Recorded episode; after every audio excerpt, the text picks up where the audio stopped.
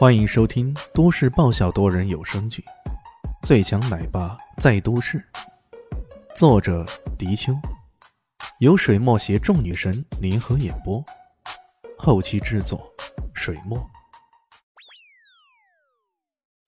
第七百五十二集，想来想去，好像去陆晨晨那家宠物店安顿是最好的，毕竟这小狗最初就是从他那儿买的。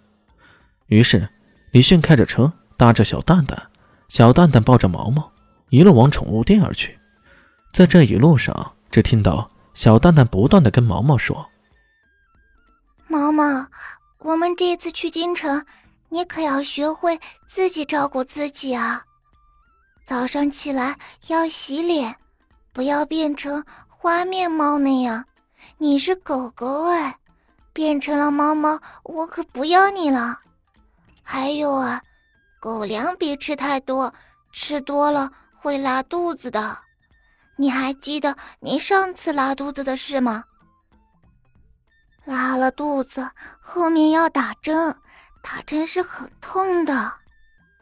李炫在前面差点要笑跌了，这个小蛋蛋实在是太可爱了。他在这儿奶声奶气的交代各种事项，简直跟一个啰嗦的老妈子没有区别。那毛毛听得上蹦下跳的，又活脱到一个顽皮而不耐烦的小孩末了，小蛋蛋居然还来了。这么一句：“哎，你要不听话，我倒是可不颁好孩子的奖状给你了。”脑补这一画面，可真是太有喜感了。到了。宠物店，毛毛似乎预感到什么情况似的，整个人蹦了。起来，一副极不情愿。极不愿意的样子，小蛋蛋连忙安抚道：“干什么？干什么呢？这里是你以前的家啊！”可越是这么说，毛毛蹦得越高。李轩这时候终于说话了，他用兽语跟毛毛呜呜呜的说了一通，毛毛的情绪这才安定下来。小蛋蛋奇怪了：“爸爸，你跟他说了些什么呢？”我让他好好待在这里啊，过一段时间我们再来带他回去。在香山立蟹的时候，毛毛好吃好住的，自然是乐而忘返。现在重新回到宠物店，以为蛋蛋不要他了，难怪毛毛情绪那么激动啊！太棒了，太棒了，爸爸，你能跟狗狗说话，这是怎么做到的啊？我也要学，要学。小蛋蛋很是激动的说道：“李炫这才想起来，之前似乎答应了陆晨晨，好像要教他学兽语来着，可到现在为止也没有下文。呃，总是失信于人，好像也不太好，而且还是失信于那些漂亮的女孩子。”他这么想着，便摇了摇头：“蛋蛋，这口气太复杂了，有空我再教你啊。”咋？怕啥呢？你也知道我是小天才来着。两人正说着话呢，往店里走去。让人意外的是，这店里居然发出一阵激烈的争吵声。这到底是怎么回事来着？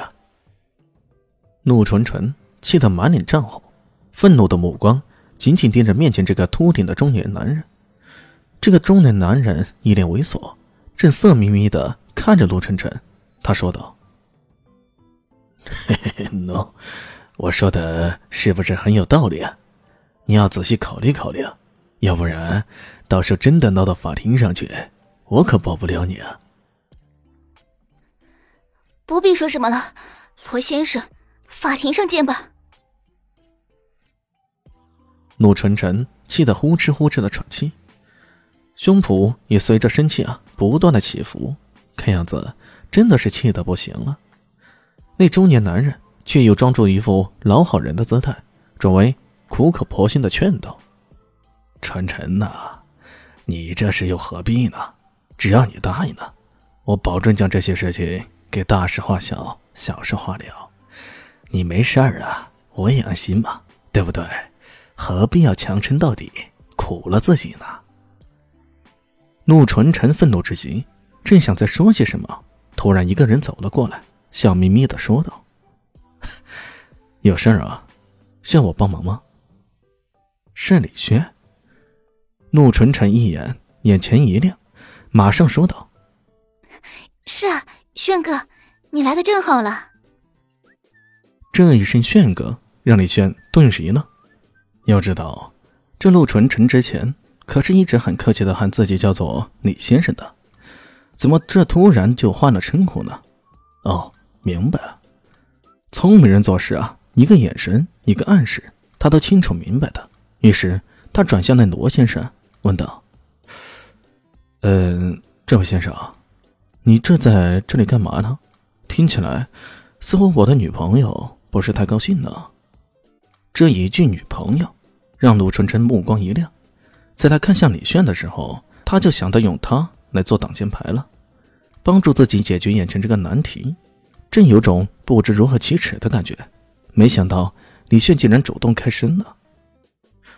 女朋友。中年男人皱起了眉头，有些怀疑的问道：“纯纯，什么时候找男朋友了？怎么我不知道？你？”假冒的吧？难道我找女朋友还要满世界发公告吗？说这是怎么回事儿？大家好，我是豆豆猫的耳朵。在剧中，我饰演的是萧灵溪的表妹唐艺贤。本集播讲完毕，感谢您的收听。感兴趣，别忘了加个关注，我在下集等你哦。